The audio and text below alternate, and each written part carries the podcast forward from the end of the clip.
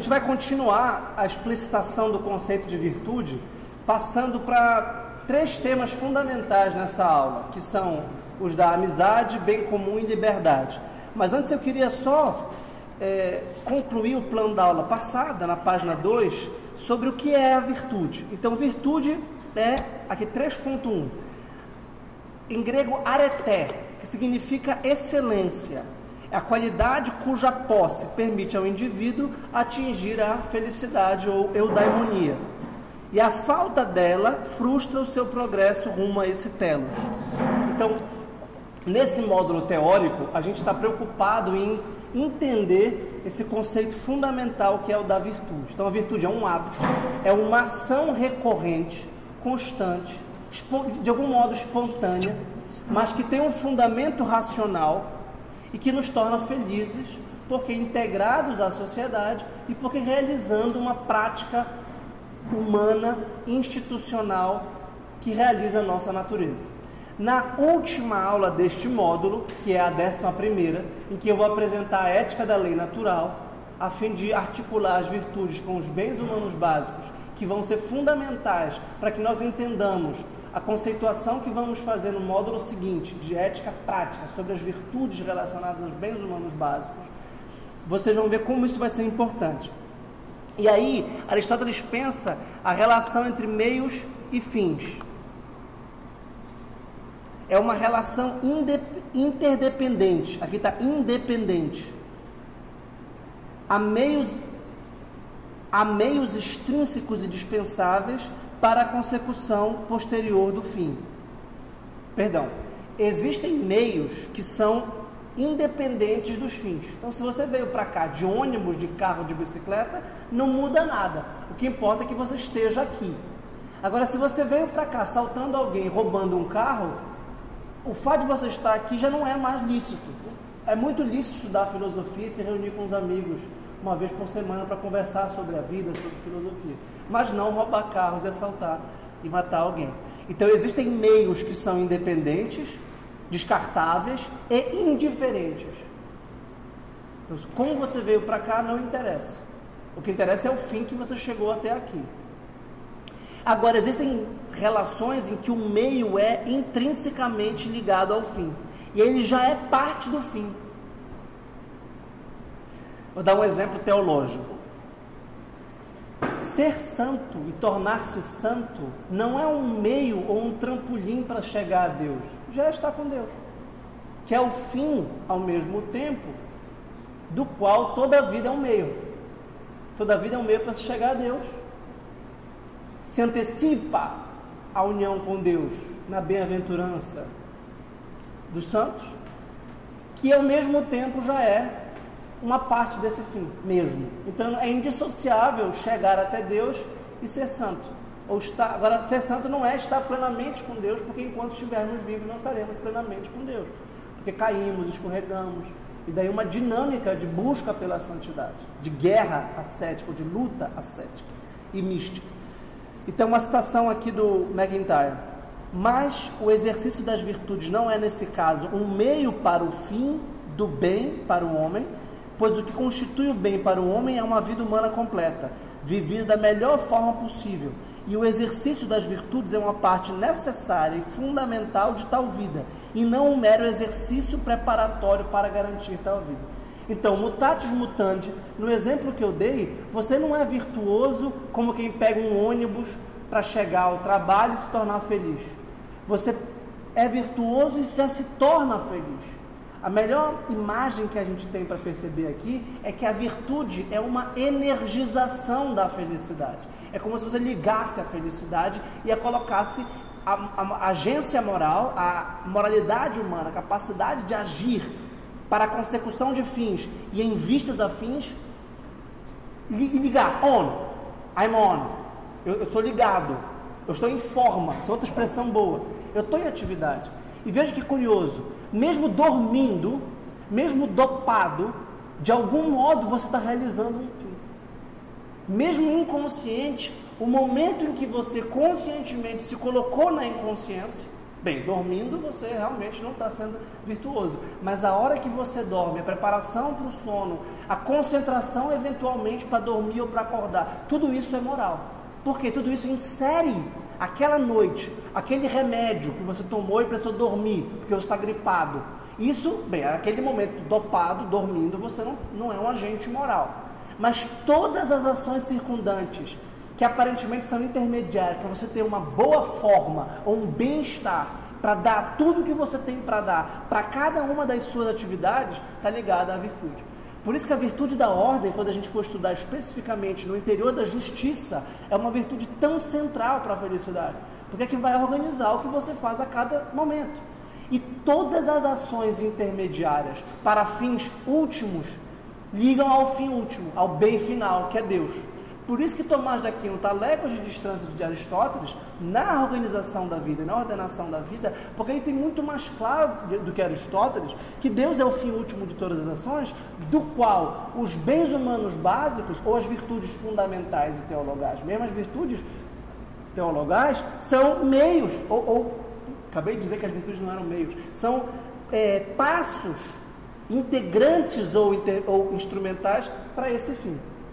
Então é como se a, a gente, a palavra grega energia, ener, energon. Quando eu ligo uma tomada e a, o circuito elétrico começa a passar pela fonte e o computador pode ser ligado, existe uma transmissão aqui. Mas se eu ligo um ferro de passar, eu dei esse exemplo mil vezes, eu acho que aprendi com Adler esse exemplo, eu sempre repito que é muito bem feito, porque o potencial dessa tomada, seja 220 ou 110 volts, é diferentemente utilizado conforme se ligue um carregador de celular ou um ferro de passar, ou um secador de cabelo. O secador de cabelo e o ferro de passar vão extrair da potência energética da tomada a sua entelequeia. A entelequeia é a otimização máxima da potência de um ente. A energia é quando o ente está ligado, está vibrando, está funcionando. Está... E a gente sempre está assim. Mesmo o molenga, a gente vai ver os vícios capitais, a preguiça, por exemplo. O tíbio, o molenga, o árido, ele tem uma parte do seu ser cortada, que é o espírito. A, a dormência do espírito, assim como a dormência da inteligência, assim como a dormência do corpo. Então é essa dinâmica que a gente vai ver. Você precisa comer bem, dormir bem, né?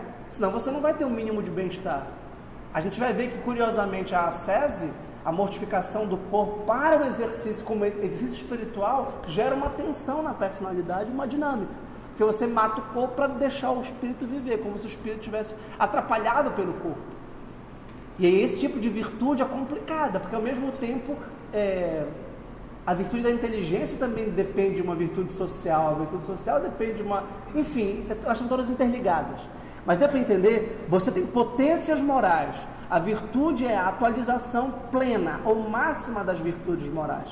Só que quando a gente fala excelência, de algum modo, no, isso que é bonito da língua, a gente está usando um substantivo, a excelência, que é um particípio presente do verbo que a gente não costuma usar mais, exceler. Exceler é superar. O que é excelência? Superação. Por mais que seja 110 o limite técnico da tomada, a gente chegaria a 112, 113, 112, 113, 111, a gente está sempre assim, no máximo, tudo que der para dar. E aí, ao mesmo tempo, a gente vai dando tudo que tem para dar e vai melhorando e vai aumentando. Eu todo dia penso, como é que eu vou estudar melhor? Como é que eu vou dar uma aula melhor? Como é que eu vou dar um plano de aula melhor? Se eu não tiver, como é que eu vou ser um pai melhor, um marido melhor, um filho melhor, um, um professor melhor, um orientador melhor? Porque senão eu não estou nem querendo ser feliz. Então, a felicidade para Aristóteles é um estado ativo moralmente e é um estado consciente racionalmente, de ficar constantemente fazendo um exame de consciência. Sócrates fazia isso. E o cristianismo levou essa prática à enésima potência. Exame de consciência para saber o que eu estou fazendo. Digamos que você seja já muito virtuoso em praticamente tudo. Acabou a, a, graça da vida? Claro que não. Você vai continuar buscando a superação. Você vai fazer. Vejam que não é fazer alguma coisa de diferente, de extraordinário. Só muito a São José Maria Escrival, que eu estou dizendo, mas está em Aristóteles, na Ética Nicômaco, que é uma hora que ele conhecia muito bem, com certeza. Não se trata de fazer coisas extraordinárias, mas de fazer de forma cada vez mais extraordinária as coisas ordinárias. Para lembrar um livro do Scott Hahn, Trabalho Ordinário, Graça Extraordinária. É um livraço. Lininho. Como assim fazer extraordinariamente? Bem, você vai se comparar com os grandes. Você vai se comparar com os modelos miméticos. Na religião, você vai se comparar com Jesus. Só isso. Ah, mas eu não aguento. Então tá, então se compara com São Francisco. Jesus piorou ou melhorou? Então você vai, se você vai se comparar com os grandes. Você quer escrever bem? Então você vai se comparar com Machado de Assis, com Benedito Nunes. Você não vai se comparar com o último aluno da turma. Bem, você começa se comparando com aquele que tirou 10. Já é um bom começo. Senão, você não quer aprender a escrever. Eu quero aprender a escrever como Hobbes, como Benedito Nunes, como Platão, é assim eu queria ser quando eu crescer. Ah, você não vai ser, nem te ilude. Por quê? Talvez eu realmente não seja do nível do Hobbes, do Platão ou do Benedito Nunes. Uma coisa é certa, o Hobbes, o Platão e o Benedito Nunes, que são modelos de escritores, historiador, ensaísta e filósofo, respectivamente, talvez seja exagerado comparar Benedito Nunes e Hobbes com Platão, que é um dos maiores escritores de todos os tempos, de todo modo, são grandes escritores. Esse é um grande escritor. Grande escritor. Tá? Hoje eu preparei a aula sobre Constantino, que é a outra da semana que vem. Tem um parágrafo aqui que, que é um negócio assim de, de tirar o fôlego. Tá? Eles não, não nasceram sabendo. Isso é uma coisa boba, mas que está em Aristóteles. Nenhum gênio nasce gênio, se torna gênio. Ah, Mozart nasceu sabendo, com quatro anos compunha a sinfonia ele, tá, a potência quase que natural, instintiva dele era extraordinária. A gente já deu vários exemplos aqui de coisas inacreditáveis. O Mozart é um exemplo do gênio. É um, um típico exemplo de um gênio absoluto. Sei lá, como Garrincha no futebol. Então é verdade que são pessoas realmente fora da curva. Acontece que você tem uma curva. O que está em jogo é que você se torne homérico porque você se supere e alcance tudo que você tiver para dar. Se você tiver uma potência muito grande, o resultado final da sua atualização será muito grande. Se você tiver uma potência muito pequena, o resultado final vai ser muito pequeno, mas não interessa isso. O que interessa é que você dê tudo o que você puder dar e se supere constantemente. Deu para entender isso? E vejam que isso, ao mesmo tempo, é um certo determinismo, porque não adianta o quanto eu ensaiar, eu não vou ser um cantor gregoriano, eu não me iludo disso, eu não tenho a aptidão, não tenho um meio para me tornar. Eu posso até encontrar o tom, eu posso até manter o tom, mas eu não sou afinado, eu não sou encadeado, eu não tenho essa. Isso eu sofri quando eu era imaturo por isso. Porque quando a gente é imaturo, a gente acha que tudo a gente pode. Isso é um delírio de onipotência. Isso é sinal explícito da imaturidade. Né? Eu amadureci e falei, não, mas eu posso outras coisas. Talvez eu possa me tornar um escritor. Talvez. Talvez eu possa me tornar um bom professor. O que importa é que eu preciso atualizar a minha potência. Pense em Michelangelo. É verdade que os papas da época mandavam buscar o melhor mármore possível, o melhor, melhor. Mas se não fosse Michelangelo, mas não adianta dar para ele também um pedaço de tijolo. Tem que ter o melhor mármore e tem que ter Michelangelo. Se tiver um mármore ruim, não adianta ser Michelangelo. E se tiver um mármore maravilhoso, não adianta dar para mim que eu não vou fazer nada disso. Eu tenho que ter a potência e a atualização. E a atualização moral das virtudes, ela é dinâmica. A gente pode dizer, ela é histórica. Por isso que você tem uma história de vida, chamada biografia, que é a história em que você atualiza ou não as suas potências morais, e que você conquista e perde as virtudes, porque as virtudes se esvaem pelas mãos também.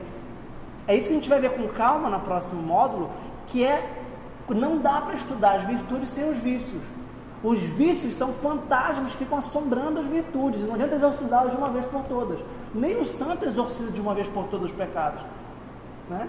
É fantástico de ver, assim, pai do monasticismo, Santo Antão do deserto. Né? Então, qual era a primeira impressão? Eu vou sair do mundo, vou ficar no deserto, ali fico puro e está tudo perfeito. Não, meu amigo, depois de 20 anos no deserto, começa a luta. Então é um negócio maravilhoso ler a, a, a vida de Santo Antão. Santo Atanásio, né? Escreveu. Não, Santo Atanásio popularizou a vida de Santo Antão no Ocidente. A, as potências são desiguais. E os gregos atribuem essa desigualdade à fortuna. Os cristãos vão atribuir essa desigualdade à providência.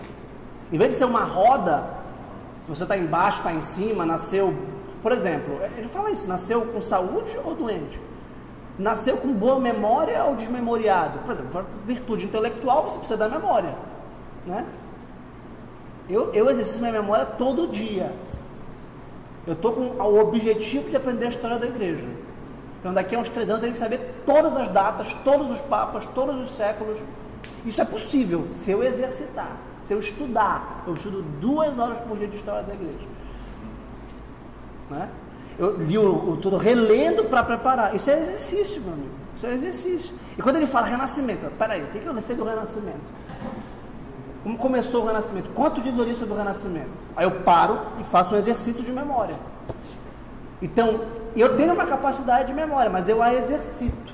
Então existe a fortuna, que é, por assim dizer, o dado, o, o gratuito, que os cristãos chamam de providência que é de algum modo estar no lugar certo, na hora certa, mas não basta. Fazer a coisa certa.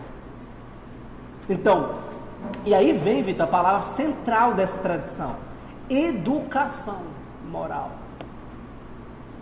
Que é um meio consciente de amadurecimento da personalidade em todos os seus aspectos físicos, psíquicos e espirituais.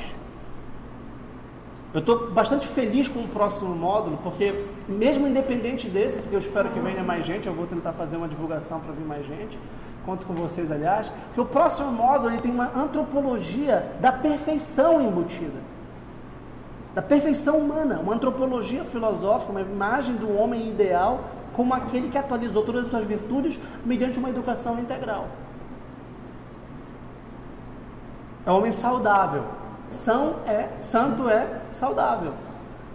Agora, alguns vão ter muito mais dificuldade. Um cleptomaníaco tem mais dificuldade, um ninfomaníaco tem mais dificuldade de praticar a virtude da temperança.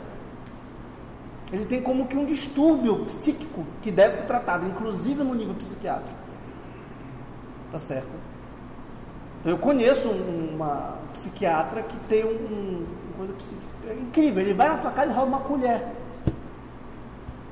Coisa completamente absurda, assim. E ele não precisa da colher, não é uma colher de ouro que ele não possa comprar.